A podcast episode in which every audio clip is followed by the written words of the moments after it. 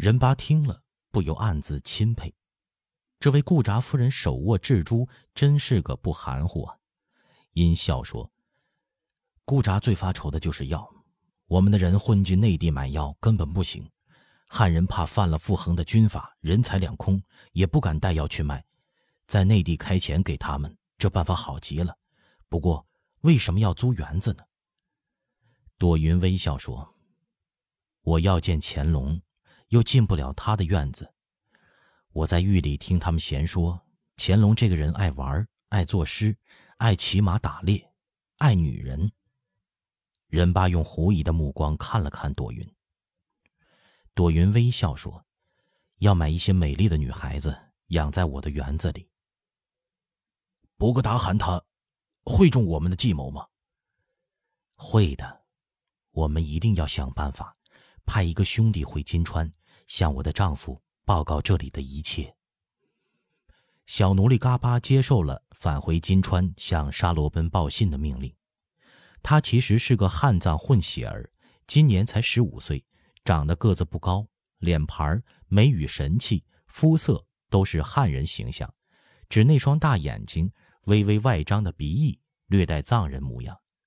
他的父亲原是汉军正红旗下的包衣奴，雍正年间跟着模范总督鄂尔泰门下跑差，雍正十二年。鄂尔泰在云南改土归流，激得苗人全省皆反，苗王七十二山寨笑聚兵马，打得各府各州官员魂不附体。鄂尔泰的政令不出省员，州县府治互不能联络，都困得孤岛也似的。在一次向大理县送信归来的途中，嘎巴的父亲被苗人俘虏，在苗寨被囚三年。张广嗣率兵平反，举火焚寨的夜里。他悄悄趁乱逃出来。此时，鄂尔泰病死，长骑牛录是张广嗣手下的一个哥什哈，处置逃奴叛奴，除了杀，没有第二个字。因不敢回旗，游魂似的在云贵川讨饭度日，却又被下詹队的班滚捉了去为奴。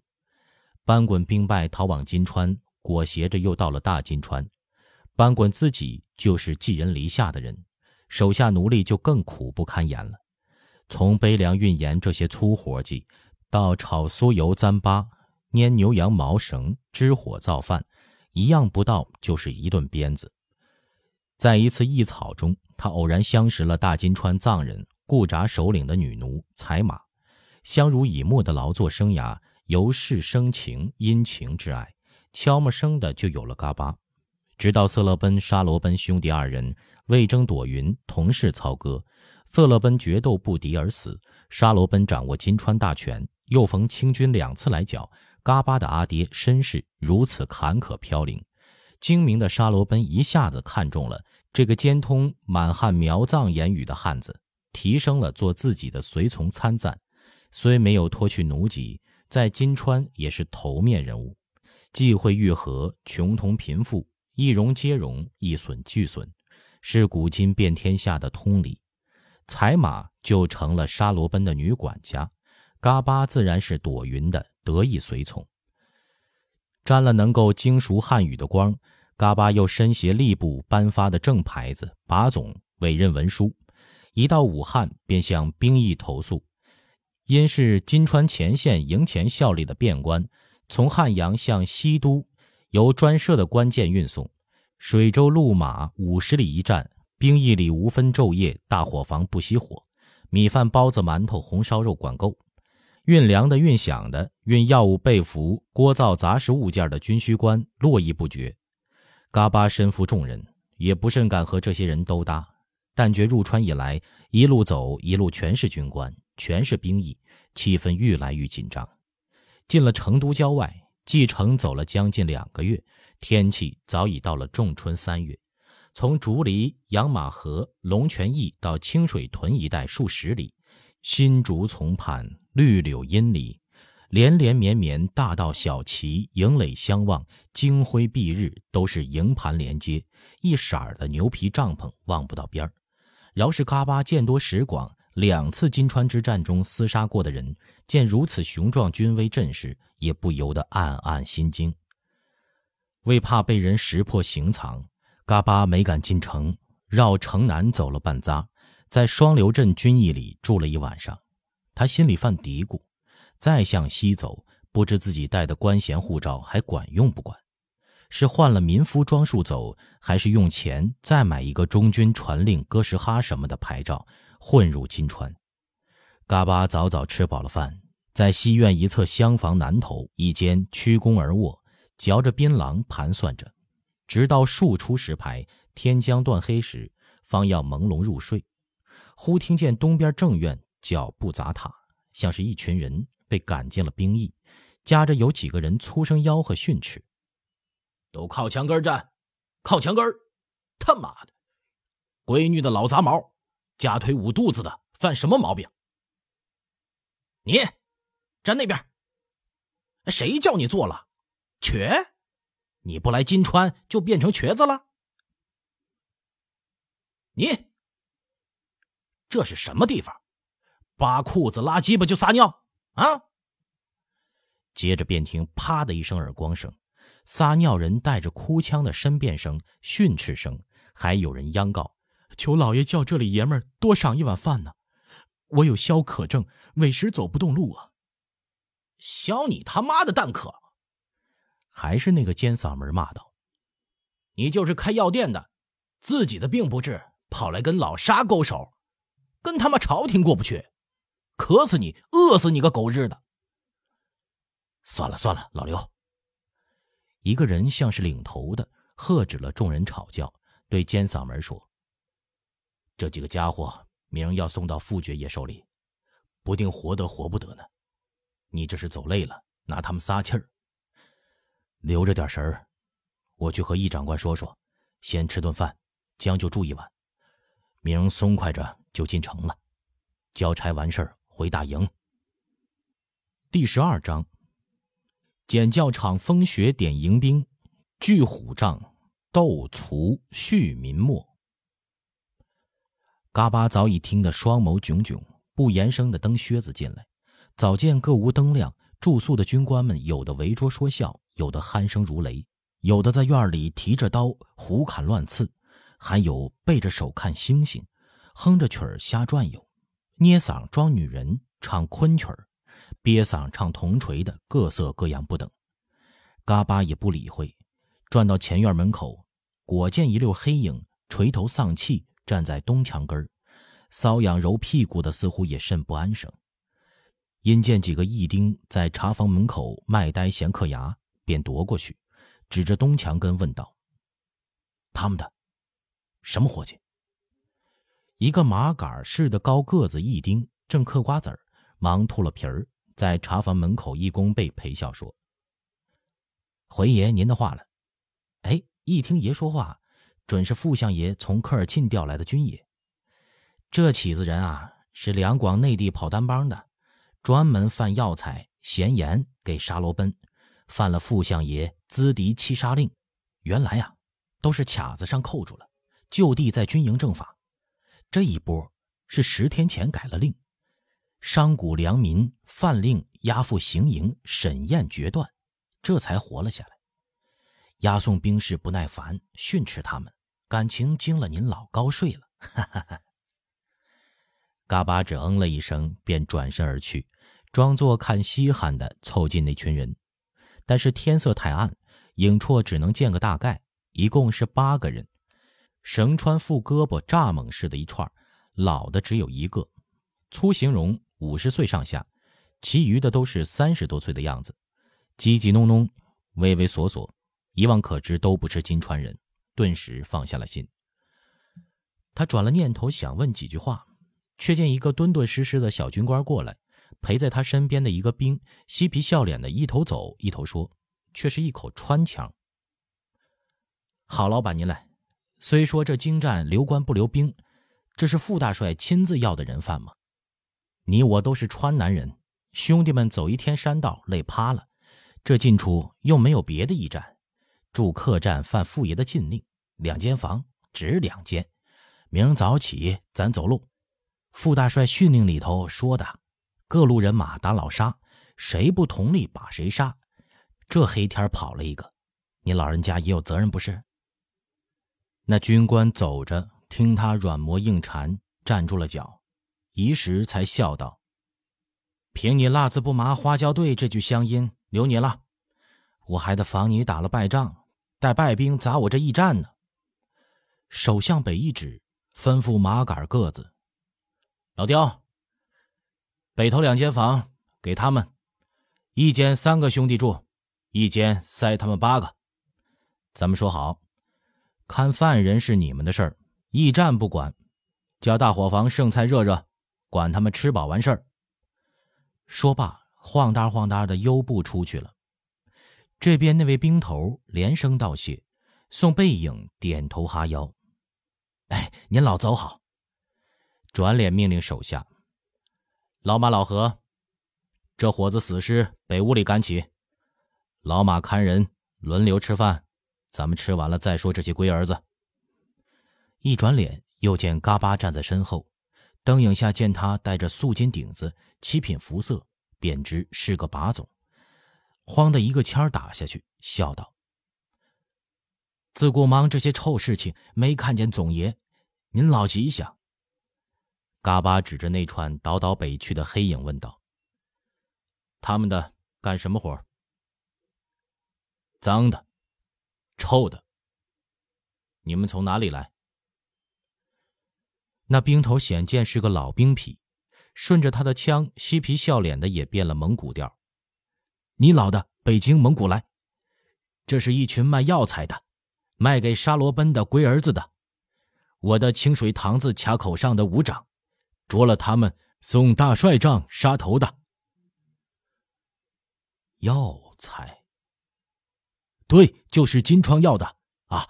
比如刀砍上去，兵头用手砍了一下腿，比划着说道：“流血的不流了，沙罗奔的不流，我们的流。”嘎巴装着不懂，半日才恍然大悟，哈哈大笑说：“哈哈哈哈！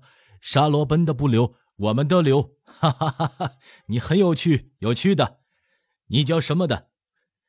啊！回总爷的话，小的名叫白顺。兵头指着北边过来的一个黑影子，他叫马锁柱，那个看犯人的叫何狗。正说着，姓刁的马杆个子在东院门口喊：“吃饭了。”黑影子答应一声：“哎，就来。”我们白头正和长官说话。嘎巴这才知道，他就是那位尖嗓门，点头笑道。嗯，他的嗓子很好的，卖梨的嗓子。你们吃饭的，吃过了，我的那边说话解闷。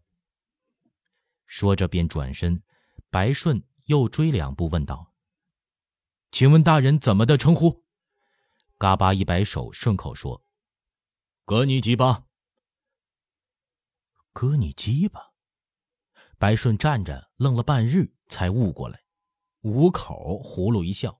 颠步去了东院，一时便听马锁柱和一群人的狂笑隔院传过来。嘎巴学身出了驿站，想了想，在驿站口兜了一转，买了四只烧鸡，又到一家小杂物门面买了几斤关东老烟叶，因见有兰花豆，搓了一个尝尝味道不错，也买了两斤，鼓鼓囊囊的抱回驿站，放在桌上，一边咀嚼兰花豆，一边思量。归金川之际，清水塘他太熟悉了。过去两战之地就是大金川，这几个兵有没有点用处呢？在清水塘设卡，亏这位副大帅想得到。那边过去就是沼泽地，外人根本不敢过的地方。傅恒这样步兵，葫芦里卖的什么药？狐疑之中想到清兵势大，嘎巴又复隐隐忧愁。正自胡思乱想，听得外边脚步声由远及近，接着便是白顺的叩门声。葛大人在这间屋住吗？在的。嘎巴怔了一下，才想到是唤自己，咧嘴一笑，大声说：“你进来的，我的格尼吉巴。”因听白顺扑哧的一笑，进门犹自笑的脸上挂不住，问道。你笑的什么？我一路的来都笑，我问的不说。白顺瞟了一眼桌上的大包小包，满脸堆笑，行礼起身说道：“给大人请安。不是小人无礼，大人的名字这这个这个呃，什么这个那个的，是是是骂人的话。”白顺口说手笔，好容易才把意思说明白了。嘎巴放声大笑，抱着凳子说：“你做的。”你的伙伴那里？哈哈，搁你的不搁我的就好。哈哈哈，阿爸说这个名字是小鹰飞翔，冲天的好。白顺忙频频点头称是。啊，是是是，小鹰飞翔，自然是冲天的好。哈哈，大人是从呃科尔沁调来的？呃，温都尔的，大草原的。嘎巴十分豪爽的大臂一张，张家口的练兵，阿爸的卡拉沁左旗的将军，送我傅恒营里杀人放火的。见白顺橄榄脑袋招风耳，小眼睛眨巴着，听得傻子似的，又补了一句：“不杀人放火，胆子小的，翅膀软的，飞不冲天的。”哈哈哈，那是那是，哈哈，呃。你你吃的。嘎巴推了一只烧鸡给白顺，自吃了一只，撕下鸡腿，淋淋漓漓张口就咬，口中乌噜不清的说：“嗯，我要带兵。嗯，阿爸说，官兵朋友的，见了傅恒，我就升千总的。嗯，大伙房的不好吃，没有茶砖，肥肉的不好。你的朋友不来。”白顺略一辞让，也拿起一只，试着咂了一口，见这个蒙古小军爷毫不在意，也就放肆大嚼，口中咕哝着，仍在奉迎。千总就是管带大人了，管带大人，您老要带兵，准是这个的。他伸出油漉漉的大拇指，比划了一下，一仗打下来，嘿，游击、总兵、副将、将军，您就往上升吧。蒙古人升官快着呢。你说马所柱，你听，他的脚步声来了。嘿，仙人板板的鼻子倒灵。可惜傅大帅敬酒，不然这牙祭啊打得美喽。说着，马所柱已笑嘻嘻的进来，见李寒暄后，好话一车，做了就吃，却奉承的不同。爷是英雄的。将来长得大个子的，比沙罗奔还要雄壮。嘎巴正啃鸡头，便扔了，问道：“你见过沙罗奔的？”“没有。”“他雄壮的？”“哎，我我听说的。”嘎巴连连摇头说：“嗯，这个咸的，你们吃的，留一只给你们伙伴吃的。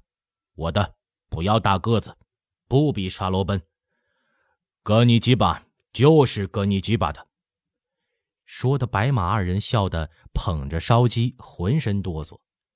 嘎巴这才套问了军情，说：“我刚从东北来，金川的不熟，傅大人不知调我哪里差使的，哪一路的兵沙罗奔的多，我去。北路、西路、南路。”马所柱撅了鸡骨头，吮吸着。骨髓油，津津有味的咂舌说道：“南路是赵惠军门指挥，西路是海兰察指挥，北路是麻子马光祖指挥。您老一路过来见的这些营盘，都是川军露营，调过来专门策应北路和南路的。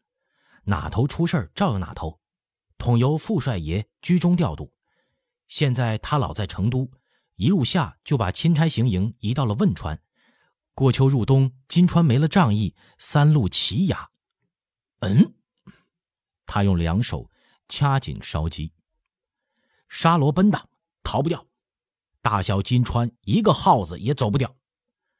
嘎巴笑着吃兰花豆，说：“西路的没有策应，北路、南路我知道的，烂泥塘陷阱的多，死了的多多。”白顺吃了饭，又吃烧鸡，吃了自己一只，又吃嘎巴剩的多半只，已是胀得一整翻眼，肚里作怪，将没有啃完的鸡枪递给马锁柱，提起最后一只鸡，笑道：“哈哈，虽说死了的多多，哎，我们的人更多多。